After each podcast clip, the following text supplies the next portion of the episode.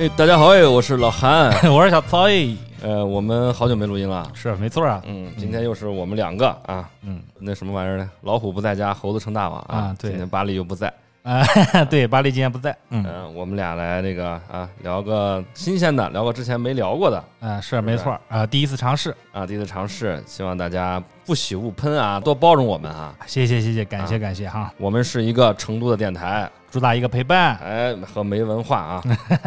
呃，欢迎听众朋友们加入我们的听友群，啊、是我们现在有听友二群了 啊，听友二群也突破了五十个人啊，天天天天聊的挺开心的，非常活泼啊，而且我们群里边美女特别多， 帅哥也多，对，啊帅哥也很多，有玄彬，呃毛多了也特 别多，那种福福瑞控啊，也可以来加加我们的群哈、入群方式呢，请看各平台的入群公告啊对，如果没有的话就私信主播，啊，私信主播也有入群方法的啊。嗯呃，那今天我们想聊个什么呢？嗯，今天在那个老韩的鼓励之下，准备聊一聊案子啊，哎，曹老师之前也做过几期这个讲故事的节目啊，我们逐渐觉得这个小曹成熟了啊，没有哈，也独当一面了。我们现在是需要把他让他站出来哈、单独给我们聊聊案子。啊毛还没长齐，不能跟韩老师一块儿出去啊，那种啊滚滚红尘的场所，哎，少来啊！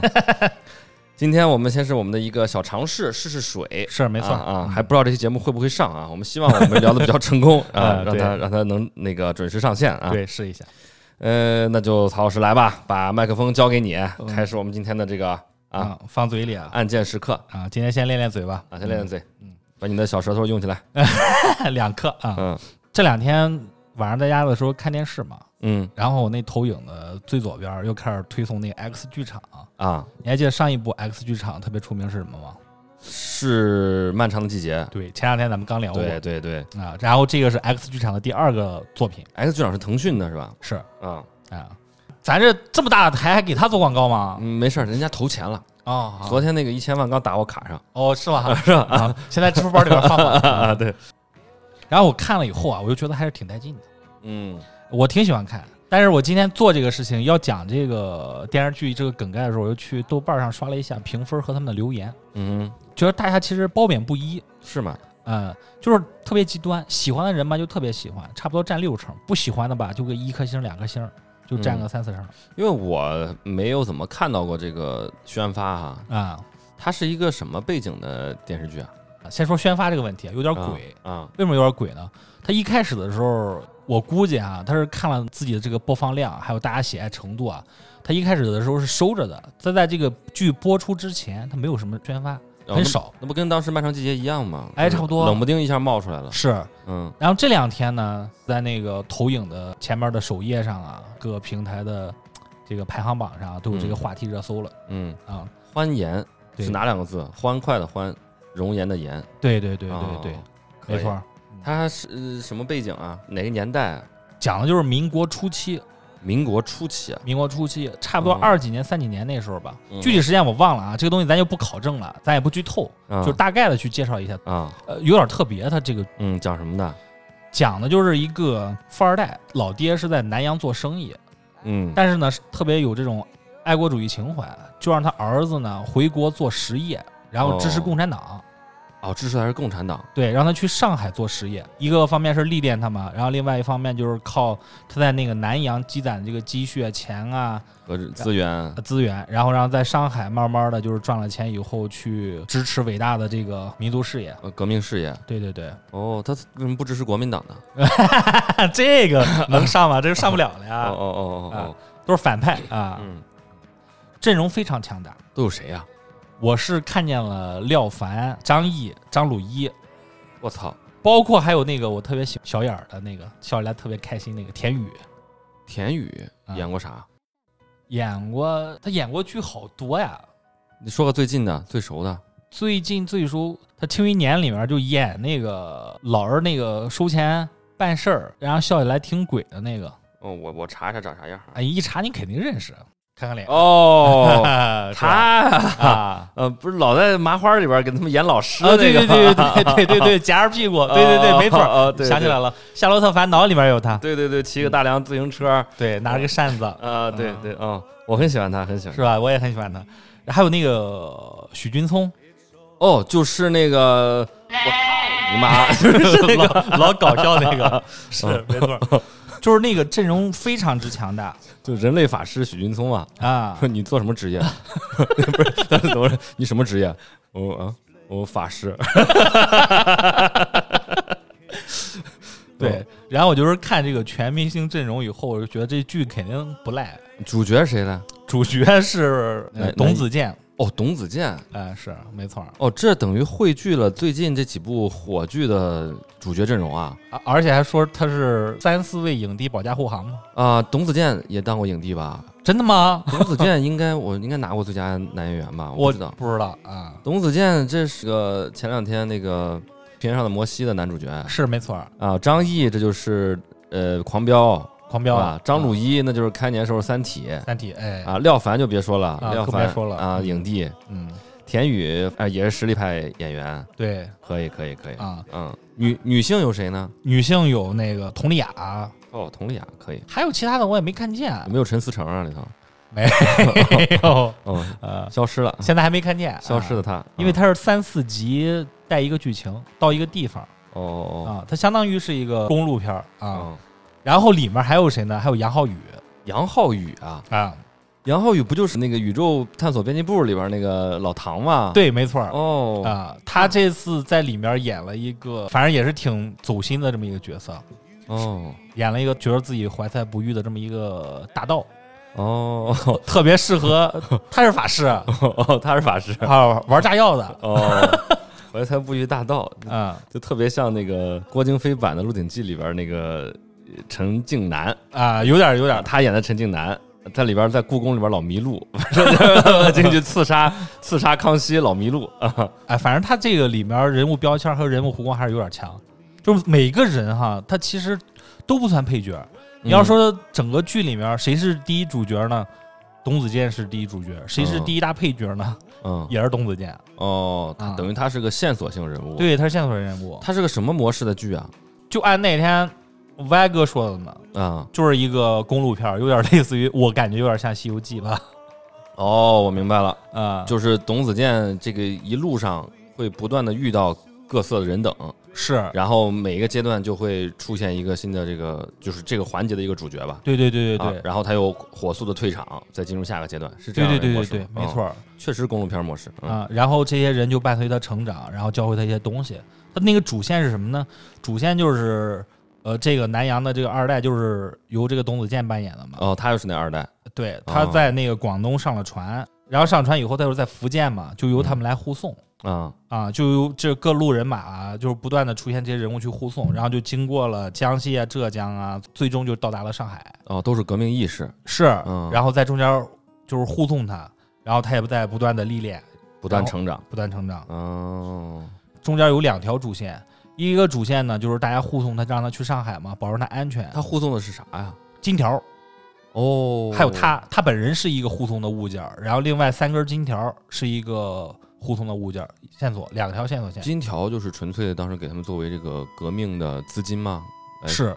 哦，还是说里面藏着别的秘密之类的？啊，没有，就是筹了钱，然后那个要去支援上海那边的组织，做成他们的经费哦，啊。本来那个主线就是这些革命义士护送董子健去那个上海，哦，然后一开始附加了这三根金条，然后去完成了它的整个的戏剧性、还有复杂性、还有另外的支线。哦，他过去等于说他去投身革命，他是本身就要投身革命，对，然后身上带着等于说是给革命的一个资金，对，对，对，对，对，才三根金条吗？三根金条，三三根根金金条条很贵了。就够这个革命的启动资金了吗？我的天，我今天还专门查了一下，听是吗？挺值钱的。三根金条值多少钱？三根金条按民国算的话，一根儿是是一斤，十六两；按旧历算的话，就是五百克除以十六，然后就是呃一两呢，就是三十一点二五克。我操！嗯，我完了，我这我这脑子转不过来了。你就给我说说，他嗯这一根金条等于现在多少钱吧？我专门查了一下啊，嗯今天的市价是四四百五十八块三毛二，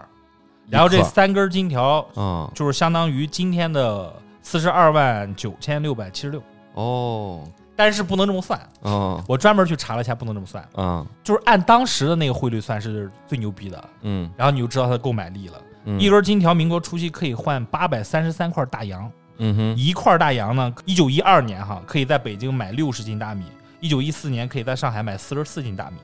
我操，你想想，八百三十三块大洋等于一根小金条，能买多少大米啊？我操，我得我得算算啊，在上上海啊，八百三十三乘以四十四，再乘以三，我等于十万多斤的大米啊！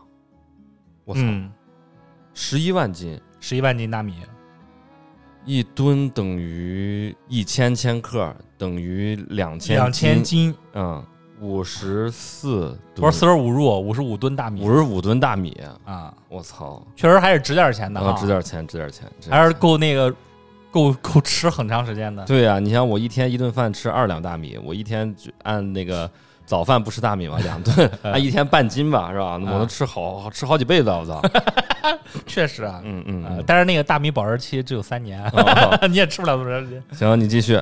我就看了这个看这个剧的时候，我就看这个黄金这条主线嘛，我想起有一天晚上我看那个知乎啊，他不是每天要给我推送一些内容让我去阅读嘛，嗯，知乎上推给我的一个黄金大劫案。黄金大劫案，是没错儿，我就觉得这个剧情里面这条线儿哈，有可能是借鉴了那个案子，嗯就是相同的地方很多，嗯就多到就觉得他是不是就是把那个真实的那个案件搬到他这条故事主线里面去了？哦，那今天我们就来讲讲这个黄金大劫案的原型没错儿，哦，但是你猜猜那个案子里面涉及到多少黄金吗？比三根儿要多，我不知道多少斤啊，十二斤，十二斤，没错儿，十二斤金条。刚刚咱们说那一根金条是多少？是一斤就是剧里面的那个金条应该是三百一十二点五克那一一根儿。哦但是呢，我们今天说的这个案子，它这个金条是五百克。哦，然后我再跟你说一下哈，嗯今天这个案子里面涉及的这十二斤黄金嗯是个什么样的购买力哈？嗯，我当时算了一下哈，嗯它相当于一万个大洋。一万块一万大洋好像没多少啊。刚才咱说的哈，按它那个民国旧历啊，它那个小的剧里面那根金条哈，八是值八百三十三大洋，一万个大洋，你说买多少大米？我算不过来了，我我已经算不过来 了。反正就是多嘛，嗯，非常多哦啊。等等于在那个汤臣一品买几套房。那个和珅他那个府啊，叫什么？雍王府是吧？嗯，当时在北京出售的时候，同等年代卖了一百多根儿金条啊，哦，加他家里边那些东西嘛，呃，肯定 啊，全家呀，就园子，哦，家里那些他那些宝贝、字画什么的，古董也算进去吗？那咱就不知道了，这这这得问交易人去啊。嗯哦，可以。啊，那案子是怎么回事呢？哎，讲讲。啊，就是从一九三一年的时候嘛，就是咱们这个组织里面就出了一个巨大的一个蛀虫，他的名字呢叫顾顺章，这个是我们共产党这边的吗？对啊，哦，他当时一个什么职位，说出来你就知道他威力有多大了。嗯，他是当时的中央政治局委员。哦，就很牛逼了吧，叛变了。他呢就把名单交出去了，就嗯整个上海啊，然后然后国民党就开始动了，就全国开始逮共产党员，哦，拿着花名册开始逮，哦，那不就出事儿了吗？那就大家就很难了嘛，对不对？嗯就相当于大家都需要资金，要不然跑路，对不对？要不然就要抚抚恤烈属，嗯还有的就是被弄到监狱里面去了，该救的你得花钱去打点啊，想办法让人在里面过好一点，或者说狸猫换太子把人给救出来，然后就特别需要钱。嗯哼，特别需要钱呢，贵州那边儿，然后党组织就想办法去筹钱，筹了这十二斤黄金，想方设法的要去去送到上海去，但是这个个钱就丢了。等于说是这个顾顺章叛变之后，嗯，然后上海那边很多同志被捕了，对，缺少这个运动资金、没活错动，活动资金，等于说是，是所以说贵州这边筹钱给他送过去。是，哦，明白啊了，，就是筹了这十二斤，这钱哪儿来的呢？有一部分呢就是打地主、打军阀给他哦融的。然后另外呢，我看网上有两种说法，另外一部分人就是说苏联那边嘛，哦，啊境外势力，啊、对，嗯 给的嗯嗯，啊，就凑了这十二斤黄金，想秘密的去送去上海。支援革命，对，但这个钱丢了，后果非常非常的严重。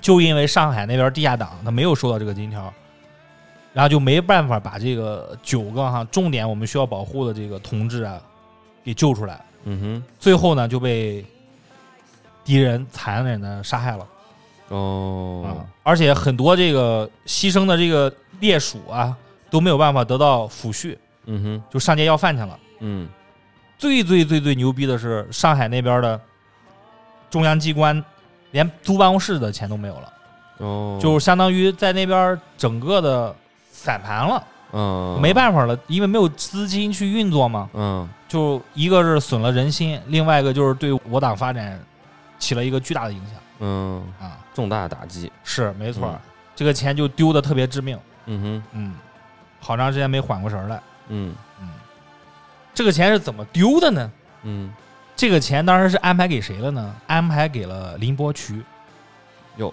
非常牛逼的人物了嗯。嗯嗯，然后让他通过缜密的计划，想方设法给送到那个上海去。他是怎么安排的呢？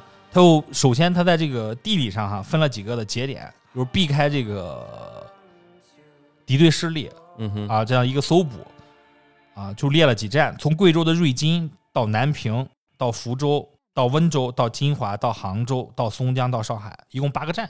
哦，啊，然后一个站呢就会有一个交通员，相当于就涉及到七个主要人物哦，接力跑，接力跑哦，啊，他就跨了很多省嗯啊，从贵州到了湖南，湖南又去了广西，广西到了福建，嗯然后福建又去了浙江，浙江然后到上海，他是这么一个步骤嗯哼，啊。其实他跑的还是挺远的，嗯他想怎么送呢？当时他们就起了一个主意，嗯，是什么主意呢？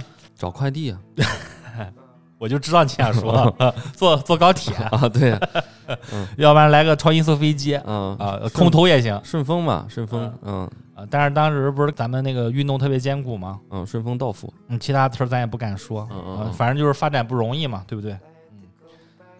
然后林伯渠呢，他当时就找了一个木匠，做了一个棋子，棋嗯子上是一个筷筷子，然后又把这个棋子呢分成了七块儿，先让这个交通员啊给每个负责运送黄金的这些人，一人一块儿，等于说是一枚棋子，像割披萨一样切成了七块儿，是每一块儿上面都有一个块吗？还是说是一整个块？然后组成了之后是一个筷子。哦，明白，而且它应该是我自己想啊，它应该是不规整的。嗯哼，然后每个人拿到这个东西以后都不知道相互之间是什么，他又自己没法怼和成一个那个嗯，啊，拼图，是给他这个印章，嗯同时还给他什么东西呢？给了他一个钥匙，一把锁，就是这个负责路上接应的这个交通员哈。嗯哼，他是怎么想的呢？他是这么想的，就是上家见了下家，对了暗号，然后下家把这个棋子交给上家，嗯下一个交通员手上的钥匙可以打开上一家他那个锁，大家永远都不知道这里面是什么。嗯哼，但是你要把这个旗子交给上一个交通员嘛，他完成任务之后，他又要那个下家的那个旗子交回给组织，整个流程当中不就知道谁出了问题，谁没出了问题了吗？因为到最后的时候还是在原点，在林伯渠那个地方去收这个旗子，我阐述的明白不？我操， 我有点没听明白，我觉得这个啊，我脑子有点转不过来了，你再你再跟我解释一遍来，你你再给我解释一遍啊，我捋一捋啊，嗯定制一枚棋子，嗯棋子上刻一个筷子，嗯，然后把棋子分成七块，没错儿分别交给运送金条的地下交通员。没错儿，上家，比如说啊，比如说一嗯第一站啊，就是我们从这个瑞金到南平这这位同志，嗯他拿着他的第一块棋子嗯到了南平，嗯遇到了二，嗯然后呢，对了暗号之后是一把棋子给二，还是二把二把棋棋子子给一？一，哦，二把棋子给一，嗯，然后再二再用钥匙打开一的锁，对是这个意思吧？对，那二再去找三的时候，二手上没棋子了呀？二手上不用有棋子啊，三把棋子交给二，二再把棋子交给组织，哦，我明白了，嗯，就他们分别交给组织，是最后收齐了之后就是一个筷子，对，但是下一家如果没把棋子交给你，就是下一家出了问题了，嗯，然后你就知道哪个在整个过程当中哪一段路程出了问题，你就知道了吗？哦，那啊这个锁等于说是一个身份的认证，呃，那个锁啊，其实就是一个保险，在路上的这个交通员儿，万一可以打开这个箱子，看见了里面是十二斤黄金、七歹星，哦，因为下家的钥匙可以打开上家的锁，二的钥匙是不是打开了一的锁啊？啊，打开了一的锁，那二有没有锁二有锁呀，啊？二二嗯在把二的锁的钥匙在三手在上，三手上，那然后二先把一的锁打开，然后把自己的锁挂上去，然后三再来过来开这个锁。但是，嗯，比如说这个一和二，他俩一合计，我把这钱分了不就行了吗？两个人同时叛变的可能性不是很高，因为大家都有信仰嘛。哦，是这个意思。啊，而且运送过程当中到交接的那个整个的步骤，你要按照那个整体来完成嘛。它其实没有时间让你去看那个箱子里面有什么，嗯，因为相互之间这些交通员儿啊，然后这些运送员，他们相互之间都是不认识的，他们是到了一个固定地点之后，大家就做交接，交接的时候才刚刚认识。是不是个身份认证？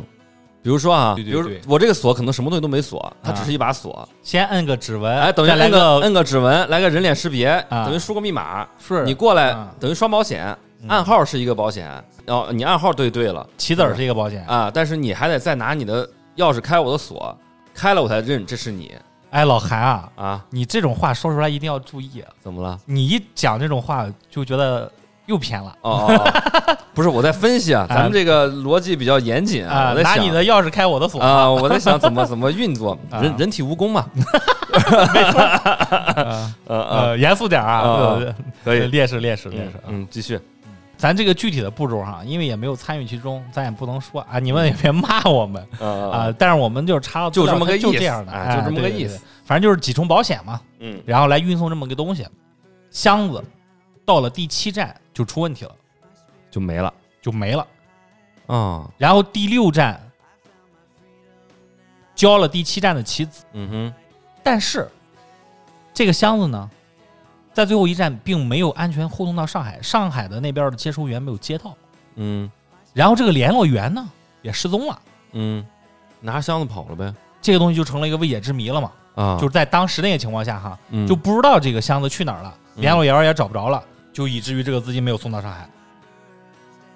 然后这个事儿呢，嗯，是十八年后才破的案，十八年后才破烂，建国之后才破的案。那哎革命都失败了吧？而且你知道这事儿为什么要 查吗？可见没有这一百二十两黄金 也没什么影响啊肯定就是又又不知道就是怎么筹的钱嘛。啊啊！但是对于当时来说的话，肯定是一个重大的一个损。失，对嗯，啊，然后这事儿是谁查的呢？是毛爷爷查的，哟，朱熹啊，就说这事儿我意难平啊，嗯，钱到底当时做梦能通灵啊，这十二斤 十二斤黄金到底去哪儿了呀？嗯必须给我找出来啊！当时就找了谁呢？大将军，大家应该也都知道，嗯，就是罗瑞卿。当时他应该是公安部部长啊这么一个角色，哦，然后呢？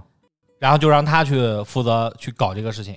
但你也知道，咱们当时主要人物叛变嘛，然后对我党造成了重大损失之后，很多这个地下组织都被端了，很多资料都已经丢失了。嗯哼罗大将他接到这个任务之后，你知道怎么着吗？嗯，就还剩两页资料，哦，他就只能去找林伯渠嗯啊。但是那个林伯渠呢，好像当时我看那个资料哈，大家可以去求证一下，应该是已经不在了。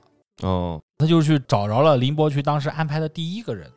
就是第一个通讯员，通讯员儿，嗯就通过他开始顺藤摸瓜，让他去回忆你当时怎么接头的，你跟谁接的头，在哪儿接的头，慢慢慢慢慢慢顺藤摸瓜，顺藤摸瓜，就挨个找，嗯哼，就找到了第六个，然后第六个就开始回顾当时怎么回事儿，嗯在哪儿做的交接。第六个交通员儿他回忆呢，他是在第七站的这个松江站，松江咱们都知道啊，就是在现在这个上海的西边西南侧啊，跟他在一个客栈里做了一个交接，就开始查这个客栈。去了之后呢，还真的把这个人给摸着了。这个人叫什么呢？嗯，叫梁碧纯。哦，挺纯的，嗯但是这人呢，后面他改了名了。嗯全家人整个这个箱子丢失之后，哈，嗯，他又失踪了，就找不着这个人了。嗯查到这儿的时候，大家都觉得他有重大嫌疑，嗯就说一定要把这个人给弄出来。嗯就找他，嗯找到以后就发现他改了名嘛，就把他给搂出来了。搂出来之后呢，他就立马就交代了。他说他当时拿了这个黄金箱之后啊，他里面也不知道是什么。他为了迅速把这个箱子交到上海去，跟他的下一站做交接嘛，对不对？下一站就终点了嘛。对，嗯他又坐了一个黄包车，嗯，上了车，然后有人拉着他嘛。在过一个坡的时候，他嗯忽然之间就晕了，啊，晕倒了。晕车了，没错儿， 而而且这个晕车还晕得特别牛逼，你知道吗？嗯他，在醒的时候是在一个客栈的床上。你看腰子被人嘎 了，没有哦，啊，那还没有那么恐怖。当时醒了之后，他就说：“完了呀，组织上交给我的任务没有完成啊！嗯，我要回去他妈复命的时候，还不一定遭什么处罚呢。”他思来想去，要不然我就跑路吧，因为他当时也不知道这个箱子里面是黄金嘛，哦嗯，而且有那么多的黄金嘛，嗯就觉得事儿也没有那么大，而且嗯当时的整整个的气氛也特别的恐怖危险嘛。嗯他就说：“要不然我先藏了，我先躲了。”嗯他又给躲了。醒来的时候是在一个小旅馆的这个床上嘛，嗯你看那个贼还是道义有道，嗯，嗯没割他腰子，对，还把他放到一个客栈床上去了。嗯旁边躺个女的吧，嗯，这个 我就不知道了。嗯，仙人跳，这个梁碧纯啊，他特别聪明，他会想的是，我给组织上护送这么重要的一个东西哈，他看这个流程就特别缜密嘛，嗯 又有什？么棋子儿，又有锁，又有钥匙的，嗯他就说这个我这怎么办呢？他就当时就想了一个主意，就是一直带在身上，带了将近二十年。嗯什么东西呢？就让这个客栈的这个老板啊，给他以字面形式嗯写了一个证明，什么证明？我晕倒了，被人送到这个客栈来的。哦啊，我当时醒来的时候不省人事了，但是你可以证明我是被人送过来的，并且我是晕着被弄过来的。我情况说明等于说对对对对，盖公章了吗？ 这个咱就不知道、啊，啊。他又拿了这个证明信，带着一家人跑了。你像啊，毛爷爷钦点的，然后大将负责主要查这事儿，查到他头上的时候是一个很重大的事儿，就让他交代，就说嗯你当时还记得什么？他就说我只记得我当时上了黄包车晕倒了，然后这十二斤黄金不知道去哪儿了。嗯问询到的时候，他才知道那里面是那么贵重的东西，嗯，是那么重要的东西。嗯哼查到这儿的时候，相当于整个线索链儿断了，只记得黄包车、黄包车师傅嗯就没有了。嗯啊，这大海捞针了，好不容易全国各地跑，摸了六家，找到第七家，差不多前后花了两年多的时间嗯哼啊。搂到他之后，发现我靠，证据链儿断了，嗯，还好他手上有一个证明。嗯回去以后汇报情况，就说这个到他这个地方就断了呀，就没有办法查了呀，这个事儿怎么办？嗯当时呢，就在那个组织内部啊，就觉得这个人他是个偷东西嘛，是个大盗嘛，是是吧？嗯嗯那我们能不能就是通过这些全国有案底儿的这些人啊，对不对？然后进行一个摸查，就把这个消息啊，就以公文的形式就下放到什么监狱啊、改造营啊，包括一些关押这样的一些犯人的这样的一些地方。要上大数据了，哎，对，嗯然后让他们口口相传，天网啊说了谁有这个的证据啊，谁能提供线索啊，就给予奖励。嗯，奖励一百二十斤黄金，呃，那个咱 具体奖励啥不知道了，估计也就减个刑吧。嗯到这儿呢，就出现了一个奇迹性的转折。当时又没有摄像头，又没有人脸识别，又没有天网，嗯就光靠一个口口相传这么一个证据链推测出来，有可能拿黄金的人，他就是一个盗贼嗯啊，有可能他是一个惯犯，有可能被羁押了，就抱着最后一线希望嘛，嗯就把这个信息发出来。结果还真的有收获，嗯，什么收获呢？就在上海的一个监狱里面，一个强奸犯好主动就向组织汇报，就是说他们在那个监狱里面啊， ，Chris 吴。 这是踩一边踩缝纫机，奎斯吴是他的后辈，我估计啊。哦，哦哦然后他就提供了一个线索，就是说他之前听过有一个人跟他吹牛逼，嗯说他有一个亲戚啊，一夜之间忽然之间暴富，嗯，然后他听的这个人呢，是一个干嘛呢？是一个黄包师傅，嗯他的亲戚借了他的黄包车，拉了一天活之后再也不干了。忽然之间就暴富哦，啊，也不跟他来往了，也没有跟他说为什么。但是呢，他又觉得这个事儿啊有点神奇，有可能和这个事儿有点联系。这个强奸犯呢，就把他听来的这个谈资向组织上汇报了。嗯哼，结果组织上就根据他这个线索链儿呢，顺藤摸瓜就找着那个黄包车师傅了。嗯结果那个黄包车师傅就说：“我也不知道啊，我只能给你提供一下当时借我黄包车的那个人的名字，嗯是我亲戚、啊嗯，我表弟。哼，嗯，就把这个人说出来了，叫什么名字呢？叫吉家贵。哦，勾勾记啊勾勾 记，可以可以可，A 以 K A 勾勾记，啊。嗯然后呢，组织上就找到这个吉家贵了，嗯，发现他是一个富商啊，哦，现在已经是富商了，非常牛逼啊，嗯说很有钱啊，很多产业啊，嗯，在上海吗？这个人，对，就在上海周边就把他给弄过来了。嗯弄过来以后呢，就盘问他，他就认了，哦，直接就交代了。交代了，他当时呢穷嘛，当嗯时战乱年代兵荒马乱的，嗯他又起了一个不法之心，就说嗯我去借我亲戚嘛，嗯这个黄包车嗯，对吧？？我拉一天，嗯，我抢个劫，我抢个劫，因为嗯坐黄包车的人身上最起码有几个大大洋啊，大洋啊，嗯有几个钢镚儿嘛，对不对？嗯我就抢抢试试，看看运气嗯，我操，这堪比中彩票了，我操，啊。他拉车嗯找了两个同伙儿，他就怕那个万一这个自己下药不管用啊，或嗯者说控制不住人早醒了，出现什么问题的时候他自己不控制不了吗？嗯他又还找了两个同伙儿嗯，啊，这两个同伙儿呢，一个叫刘阿古，一个叫嗯庄克儿，庄客，庄克儿嗯，啊，好名字，他负责拉车，嗯他负责给人使信号，自己下手。嗯，然后呢，另另外两个人呢，负责去处理这种突发事件，他怎么做到的呢？让他突然晕倒，呃，下的蒙汗药。蒙汗药，嗯哦，就这三个人，就抢了他手上那箱子。蒙汗药下在哪儿的呢？他拉车旁边放瓶矿泉水但是，我自己想啊，有可能抽个旱烟，哦，或者说那个手上那个方巾一拧往后一甩，嗯溅点水出来，就类似于这种情况哈。咱具体什么情况咱也不知道呀，嗯嗯嗯但是就是因为他这个不法之心啊，就一下让他中了大奖，十二斤黄金啊！嗯嗯，你放现在都是天文数字啊，对，按今年那个收盘价的话，都六百多万呢。哦，六百多万啊，但是六百多万现在什么购买力？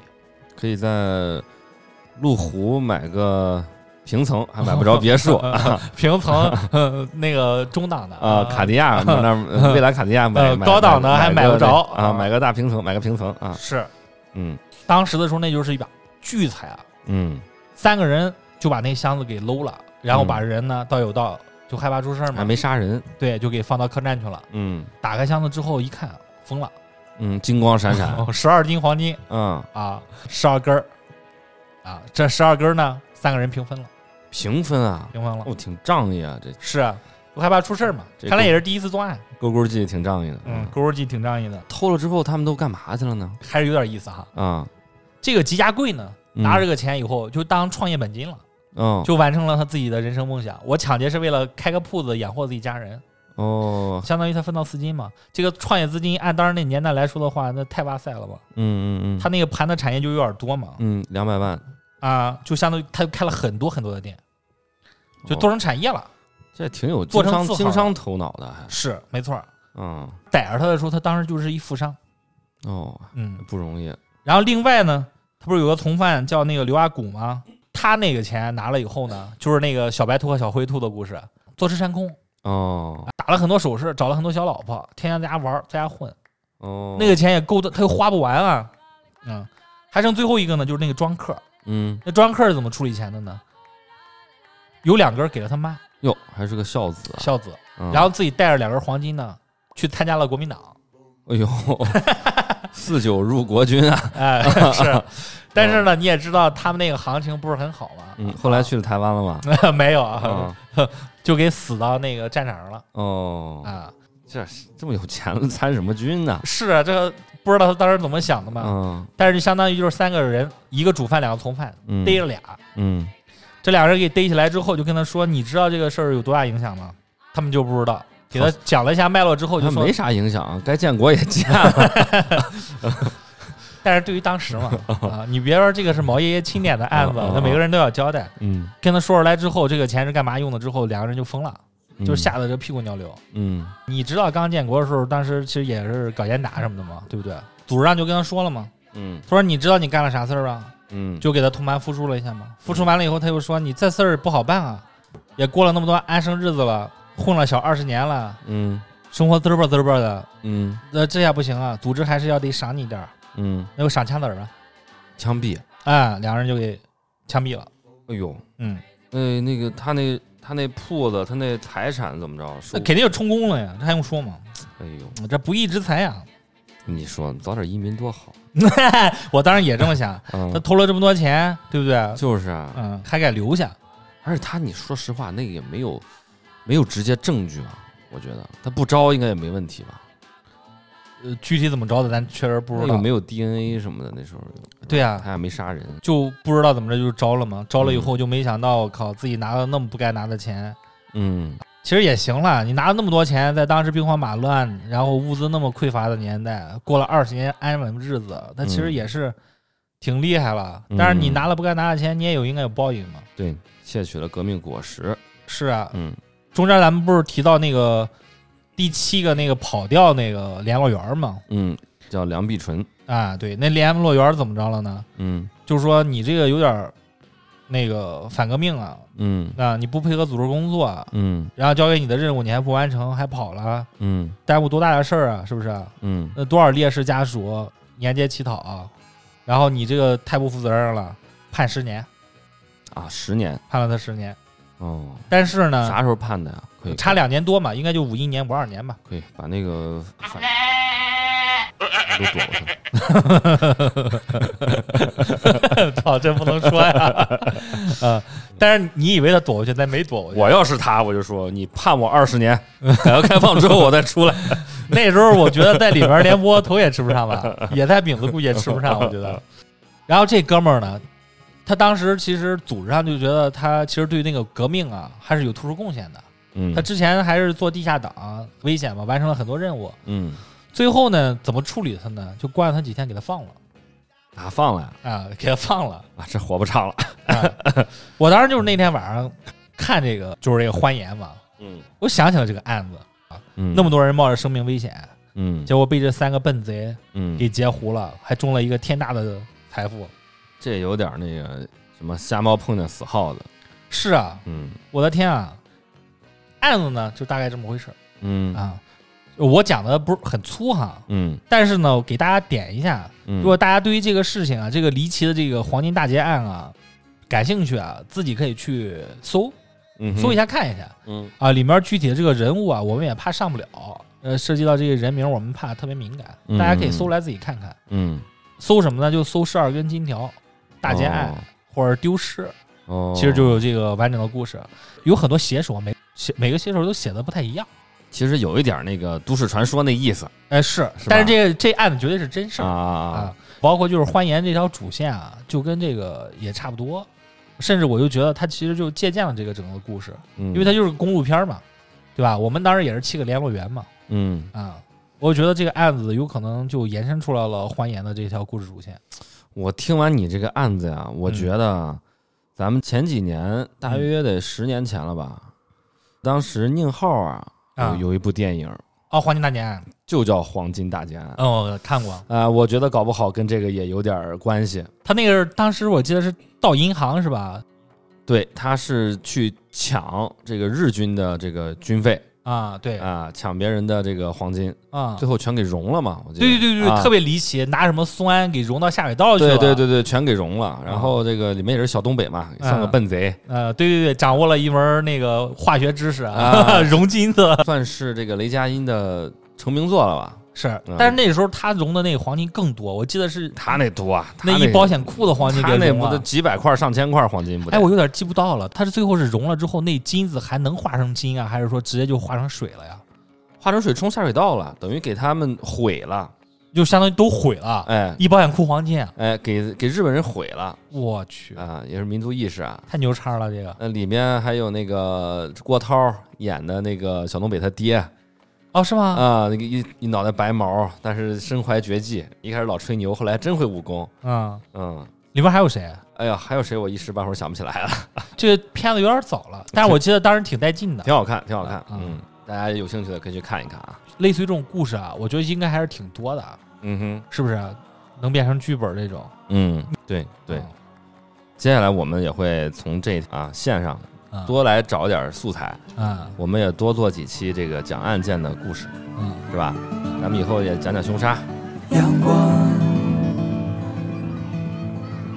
普照，并不代表一切都好。睁开双眼，错过了什么，似乎已在梦境，泥土干净，人走得轻。争论的终点，无人答应，无名的深夜，你呼唤爱情。这飘，你被人偷过东西没有？偷过呀。偷过什么呀？哦呦，我操！我这么说，我可有的说了。我被人甚至被人那个入室抢劫过呀。哎，说说说说说，我之前上学的时候，在我们学校对面，嗯当时租了一个房子，嗯，是个 loft 那种公寓哈。啊就进去之后有个挑高的两层通高的一个小客厅，啊旁边有个楼梯，走上去之后上面是个卧室。啊然后我们当时呢，是因为老老是几个同学一块儿做竞赛啊，啊，搞搞什么那个淫乱派啊，不是啊， 就是一块儿做做什么那个织钉子裤呃设设设设计竞赛什么的，我们就需要这么一个空间，啊大家一起工作讨室哎，一起讨论、开会、啊画图这么个空间。啊就说我们几个人一块儿合伙租这么一个房子。哦然后那天呢，是我一个人在那儿，我在那儿画图呢，等于几个同学都上课去了，我在那儿画着画图，还戴耳机听着歌呢。啊我就隐隐约约听到后边咯噔咯噔咯噔咯噔，我看什么呀？我一回头一看，门儿开了，啊，哎，就我们的防盗门开了。然后呢？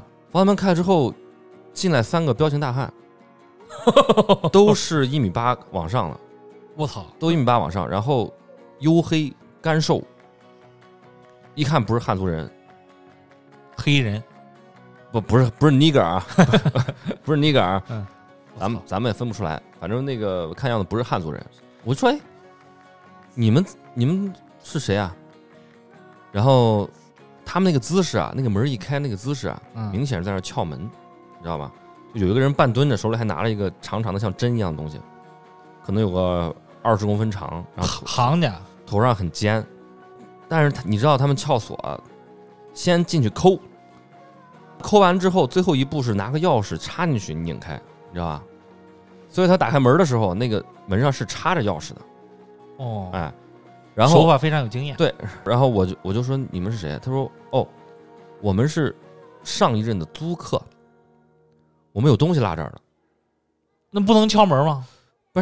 我当时没反应过来，你知道吧？啊因为啊，我们租这个房子之后，我们换过锁，啊你哪怕是上任的租客，你也不可能拿钥匙打开啊，是吧？啊！但当时我我一下脑子没转过来，我就说哦，你是上任租客，谁也转不过来啊！三个一米八多的彪形大汉一进来，拿拿东西？啊嗯我说那你拿吧。嗯他们俩就走到我们客厅那个沙发底下，就那种布沙发哈，有个布套儿那种沙发。啊那人拿一把刀出来，在那个沙发底下拉了个口子，啊，拿出一包白粉，白粉，白那粉你是不是看错了？啊不是，就是一个塑料袋儿。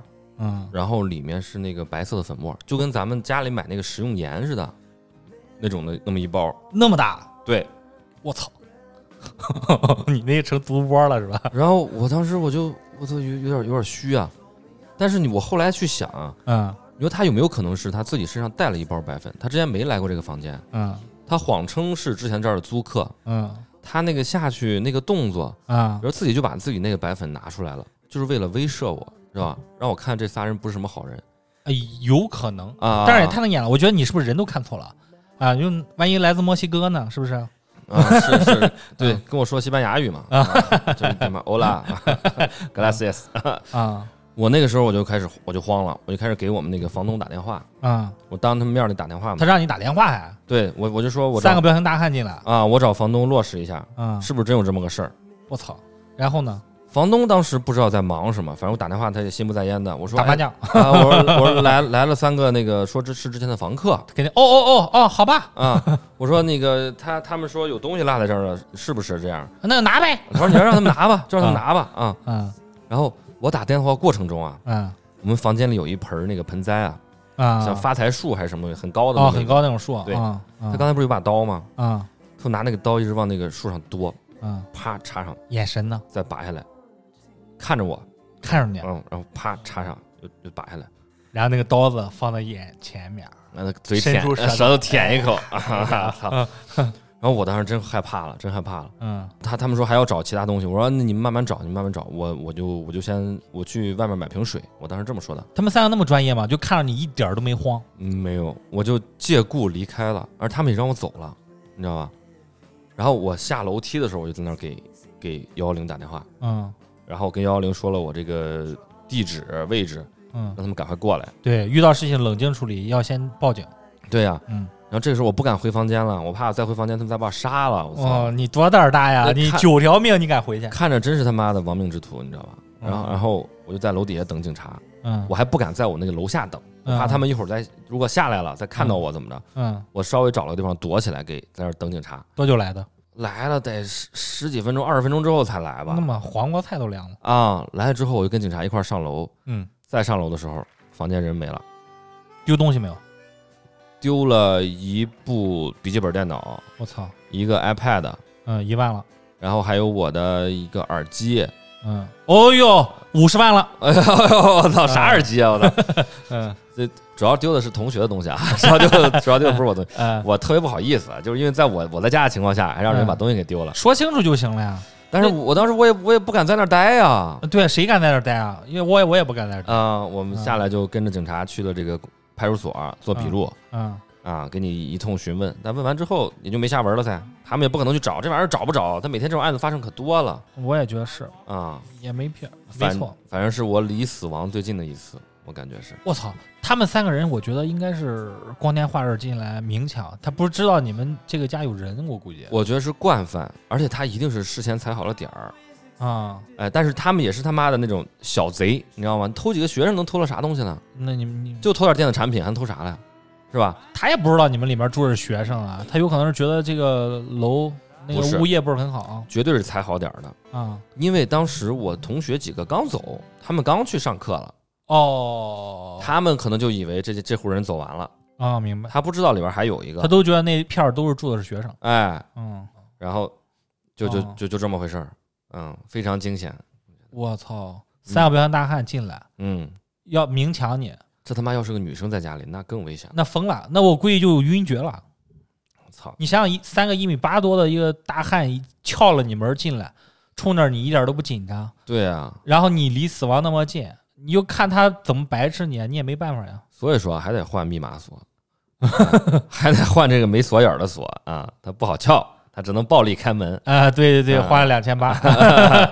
呃， 呃曹老师来说说吧，你有没有被被盗过？啊，被我我是盗还是抢劫？啊、嗯盗，嗯，我是怎么回事呢？也丢了十二根金条。哎呀，我十二根金条，我还二十四根呢，我还嗯我当时怎么回事呢？我我记得我当时买了一个包，就是我上大学的时候、特别流行那种斜挎包，嗯然后哼，哦经常上面有个大 logo，什么耐克那种，你知道那种包吗？嗯，知道知道，嗯，反正当时按当时那彩礼还挺贵的，嗯嗯，三四百块钱的，三四百得啊，，对，三四百块钱的，就特别爱惜，嗯你知道吗？嗯我当时是出去坐公交车，嗯背着那个包嗯，当时公交车上人特别多，嗯就跟别人挤一挤嘛，也不觉得有什么。嗯但是下了车之后呢，走两步就觉得梆当响了一声，嗯哼，我又回头看了一下，我就看地上有个本子，哦，被划了，哎，我说这不是我本子吗？哎，怎么从包里面掉出来了？难道我没拉拉链儿？嗯然后我就看我这个包嗯是一个黑色的包，你知道吧？嗯上面是完好无损的，然后拉链儿拉上的。我就说，哎，那很神奇啊，为什么要不那个东西会掉出来呢？我就拉开，你想一个纯黑色的包我哈，看见地了，对对对对 对，一拉开直接看见地了，啊有一个将近二十公分长的那么一个口子啊啊，啊。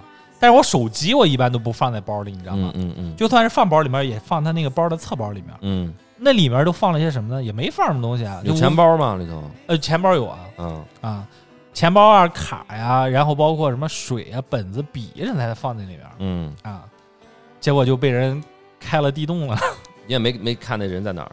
完全看不见。我是下了公交车以后往前走，东西掉了。当时也有一个感觉就是，哎，包怎么这么轻啊？嗯，啊，一拉开一看，直接就真的看见地了。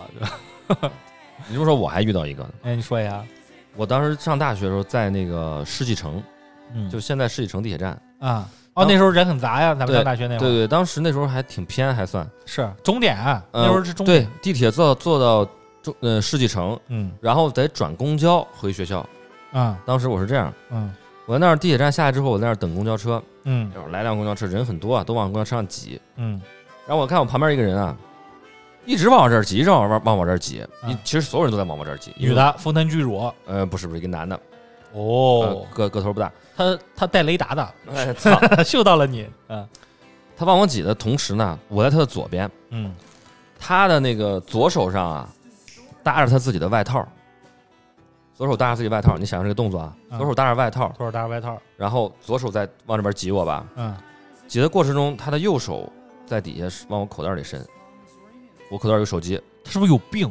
公交车里面那么多人那么挤，他冲着你一个一米八多的彪形大汉去不不不，他就他就找这种情况，就是大家都往上挤的这个过程中，啊他他可能这时候把东西拿了，他就不上车了，你知道吗？他不，管你是谁，哎他卡那个点儿，哎，他嗯他他可能把挤完之后，他其实不上车，嗯他接着找下一个，嗯要是够我手机，我就感觉到我口袋儿有人在在在被动，然后我就我就把手一挤，他要把他手把他衣服撩开，他的手赶快从我口袋儿收回来了，嗯然后我就我就看他，嗯他也不敢跟我对视，我也没说真的去骂他什么的啊，嗯，然后他妈的，他就赶快就是躲闪的眼神，就赶快赶快离开我了，远离我了，他也没上车就走了，然后我就上车了，没没丢东西。没丢，呃被我发现了，哎，我好像类似于这种剧情看见过，就是趁你上车的时候，对对对他早就瞄上了。他们都是都是这么弄，嗯，我还有一次，还有一次，还有一次，我天啊，当你时竟然被偷啊！呃，当时跟我大学的时候女朋友还有另外的一个朋友同学，嗯我们是在哪儿啊？是不是在成都？我都忘了。反正我们在街上逛街，嗯，我朋友突然发现他的手机没了。我操，发现手机没了之后，我我往回回头一看嗯，有个人在那儿疯狂的跑，然后我就我就追，嗯，我当时也反应不过来，是呃，是他是不是他偷的？但是他在跑，我就去追他。刘翔附体，对我追了他挺远的，中间还翻那个护栏，我是一下跳过去的我哦刘翔吗？那不是？啊。嗯然后那个过程中还遇到了警察，嗯然后我就说那是小偷，赶快抓，赶快抓。嗯呃，警察也也跟着抓，嗯警察跟着抓之后，那个后来他好像是翻护栏什么的摔倒了，嗯警察就把他摁地上了嗯，啊。然后我就也没上去再追，警察后来就把那个手机就还给我了。哦，你真的你同学手机啊？对对对对他是不是有病？这真笨笨贼啊！对，都不知道是谁，他他跑什么呀？他就是当时肯定我同学说话的时候手机没了，他听到了，他就慌了，就开始跑了。然后我们我那时候我们拿到手机之后，啊嗯我们还赶快走了，经但验上前我，担心他有那个同伙啊嗯同伙儿在报复我们什么的，那肯定是毕竟我追了好几个，追了好远的嘛，别人都看到了。嗯嗯，还是你想那几年的时候，确实有这种现象，尤其是春熙路那一片儿，确实也有点小问题，对对对，对你吧说现在的话，大家都不用现金了，其实这个少了。哎盗窃事儿太少了，太少对了。，太少而且了那个就算是这些电子器件儿什么都有 GPS，都能找回来。对现在你说现在谁还偷手机？妈，你偷了手机，你只能卖卖零件儿是是吧？你都你可能都解不了锁啊，很多都对，是吧？风险太大。你还记得春熙路？我不知道你当时上学的时候是经不经常去春熙路逛街啊？你还记得那边有那种卖花的吗？小孩儿过来拽着你，哥哥哥哥买个花吧，买个花吧，然后就呢，拽着你买。然后就偷你东西啊？嗯不啊，不偷你东西，十块钱一朵儿。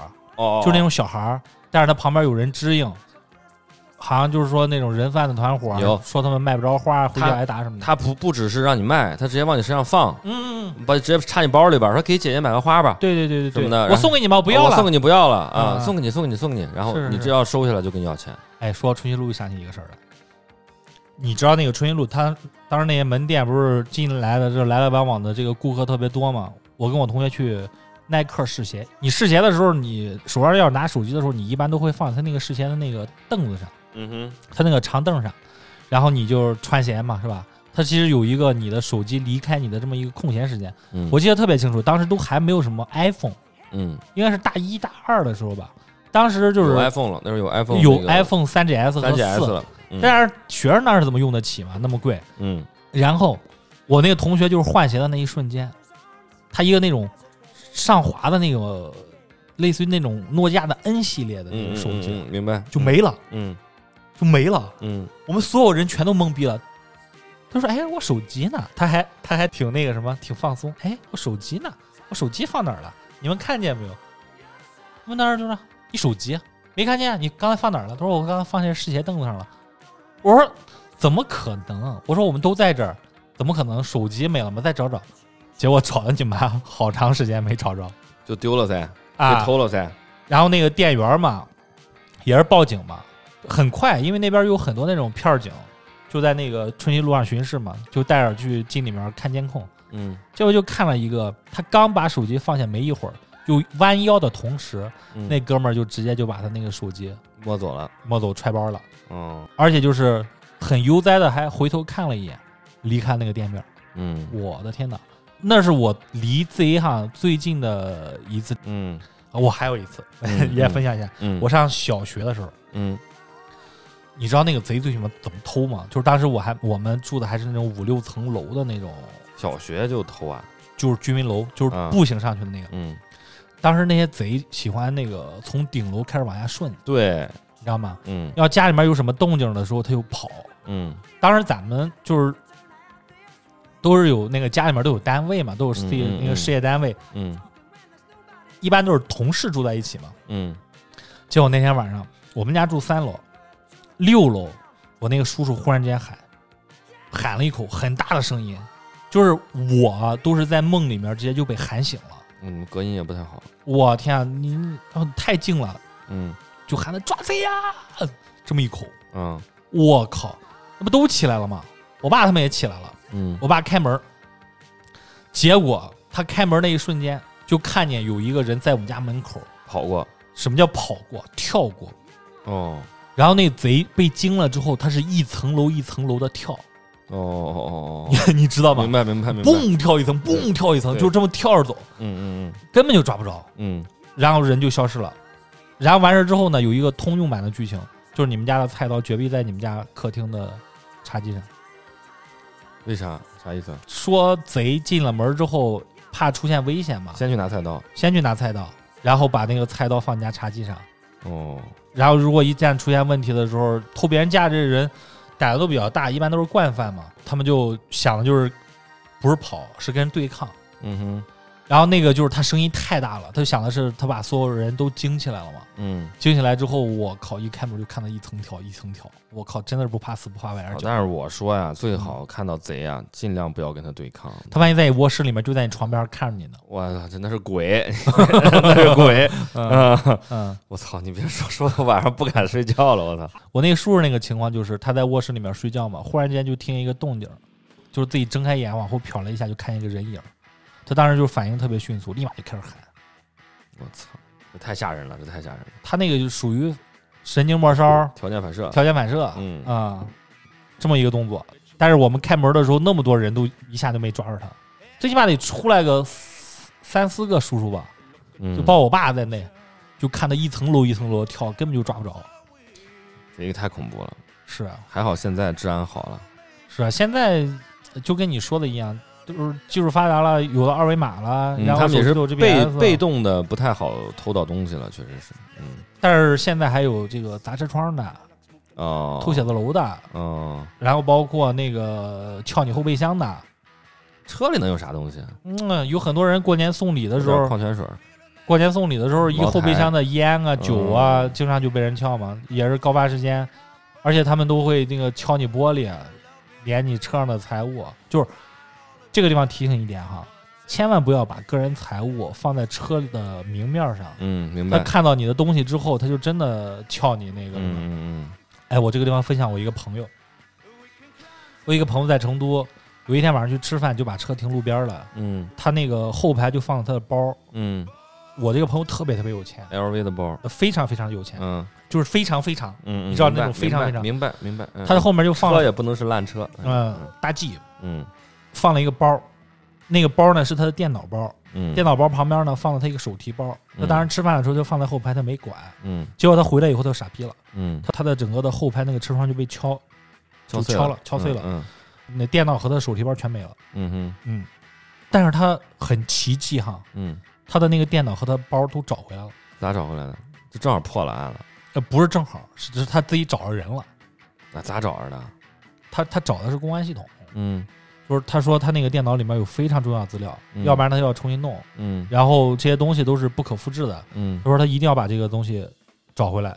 他报了警，立了案 之后嘛，他就就很沮丧的心情就回家了。回家以后，他就冲着他爸哭。嗯他爸就说你这里面既然有这么重要的资料，那我给你打电话问问托托人吧，就给他找了个人，嗯哼，找了人以后就下放到那那一片儿的这个派出所去了，嗯，然后他就在派出所待了一天，哦，挨个摄像头的那个看监控，监控挨个看，谁敲了他的车窗，走到哪条路，几点经过哪个路口，进了哪个楼，然后在哪一片区域活动，然后给他布防了三天。嗯，有一天下午两三点钟的时候，那逼下来就是到了他的生活片区下面吃面，嗯被那个蹲守的民警一下就摁住了。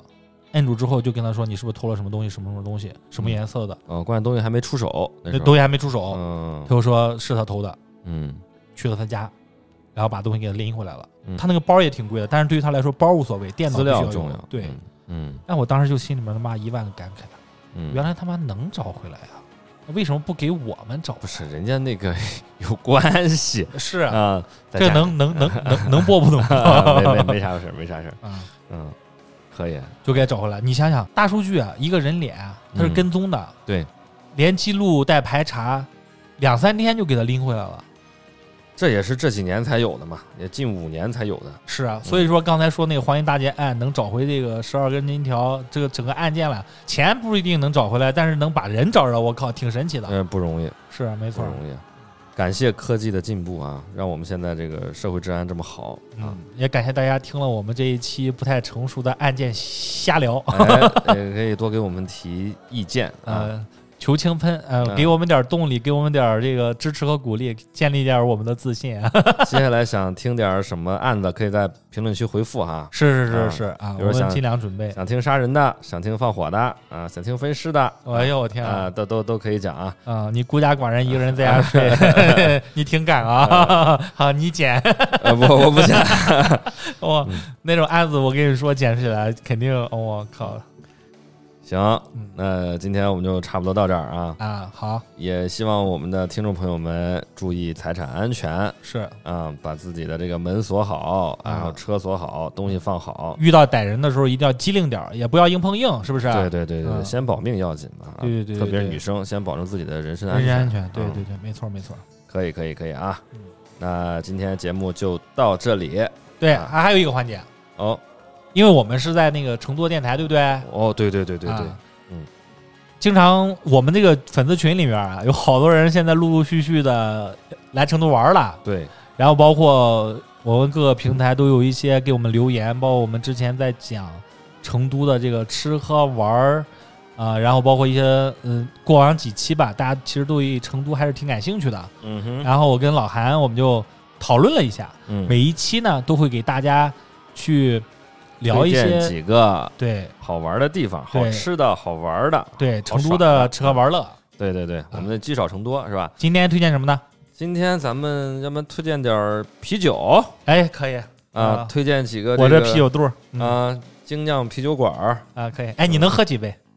精酿我喝不了多少，喝个两三杯不得了了，啊，我跟你说，我喝个三杯我就开始左左搂右抱了。我就开始吐 了，我就得哎你喝三杯你就该去那个上 K 了，对，叫 俩，不敢去。嗯，嗯，那曹老师先来吧，我我推荐吧，我、啊一人推个两三个吧，我经常去的精酿啤酒馆是我朋友带我去的，嗯，就是那个童子林的南门精酿，哦，南门精酿，呃，去过几次，我觉得他那边还不错，啊嗯能选的品类很多，差不多。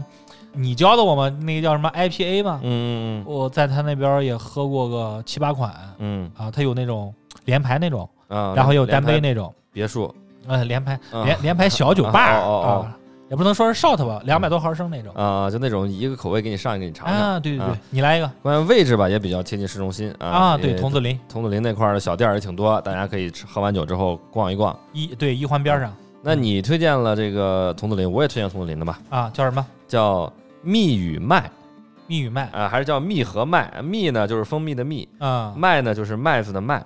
他那边酒挺有特色的嗯，这个是我一个北京的好朋友，他是专门玩这个精酿这块的啊啊，就叫蜜和麦精酿啤酒吧。啊，哎，他们家的那个，呃，那些还有小烤肠儿什么的，挺好吃的。啊，嗯，然后啤酒不错，贵不贵？也不贵，也不不贵贵哈，嗯，就是那就五五六十一杯吗？五六十一杯的这种，哦，那嗯酒量大不行。其实精酿人均下来的话，你要挺能喝、挺能聊的话，人均怎么着也一百多。嗯，怎怎么至少一百多了，哎呀，一百多至，少一百多了。嗯那家店挺小的，而且嗯那个平时知道的人也不多，那嗯但是好像业内人士吧比较认这个地儿啊啊啊，叫蜜和麦啊啊。哎，可以你说这个，在那个科华路那边有一个叫熊猫精酿啊熊猫哦，我我知道在那个使馆路上嘛，啊，对，在使馆路上。之前很多经常很多老外在那儿喝嘛，那个呢，就是使馆路往那边一打头儿，你经常去，巴黎也经常去那家店叫什么方糖啊？方糖嗯，方糖旁边有一家叫什么来着？他们那边那个精酿卖的挺便宜，啊而且人特别多，年轻人气氛比较好。哦，不知道，你啊查你要不要查一查？哦，板凳鲜酿，板凳鲜酿，对，就是在那个熊猫精酿，然后你经常去的那个方糖旁边儿有嗯，个叫板凳鲜酿，那个性价比特别高，而且年轻人气氛特别好，都是哦年轻人在那儿喝。那多少多少钱一杯？据我印象，二三十吧，很哦便宜，很便宜哦啊！可你以再。来一家，我再推荐个档次高点儿的，哎呀，你 消费不起的。嗯玉林有个店叫药厂哦哦哎，确实贵啊，啊，这没个错儿在成都还是比较有名。啊，去对，对我之前有个朋友从杭州，嗯每次来成都第一个那个目的地先去药厂来一杯，真的啊，哎，每次来了必去。它属于成都天花板是不是？啊，刚开的时候反正是挺火的，现在我不知嗯道，但酒确实不错，我记得我跟你去过一次，喝的我 肉疼呃，贵。啊，就是 真贵，真贵。它那个是比如说五六十的是那个两百五十毫升，然后嗯你三百三的基本上都是八九十，嗯呃，小一百这种嗯价位了。然后你要喝个贵点儿的，什么喝个酸的呀，啊，要么喝个什么那个什么三倍的 IPA 什么的，那就都是价格比较高的了。哇，哎，但是嗯但是它那酒确实不错，味道也不错。嗯，然后那个呃咱们不懂精酿哈，咱们嗯就是喝个喝个口感，喝个是味道啊就。喝一个让巴森那儿觉得你是一个菜鸡， 对，我是比我是比较爱喝苦的啊，嗯我就是基本上基本上就是 IPA 这一块的。嗯，那个，但还是他经常会有一些知名的厂牌过来接管儿啊。哦，哎，最近不还有那个很有名的，上次说那什么来着？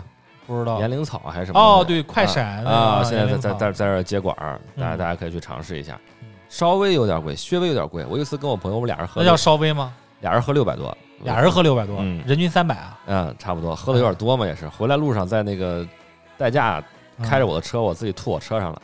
嗯哎 呀嗯三百多一定要忍住啊，要不白喝了吗？啊，就是嗯，对，行啊，行，推荐几个，下推荐了回几，个，下回咱们再换个品类。是吧啊对对，对，下一次换个品类。哎，嗯，你们喜欢喝精酿的可以去看一看。啊对，那些做精酿的，你也听着点儿啊。我们做这个环节是为啥？ 该给点商务，给投点钱，投点钱是吧？啊啊我们给你做个广告是吧啊！我们广告费打底十二根金哦我条，们现在也大台了啊。没错儿没错儿 嗯，行，今天节目就差不多啊！今天就到这儿，啊。嗯，呃，希望多听到听众们的反馈啊。对，欢迎订阅，欢迎留言，对对对对对，我们也想实验一下啊，这条线啊，好不好做，怎么做，嗯也在摸索中啊。希望对大家给我们多点反馈，主打一个陪伴。给我提点意见啊。嗯，那今天就到这里啊，好的，呃，跟听众朋友说再见啊，再见，拜拜拜。 Let me go home, whiskey.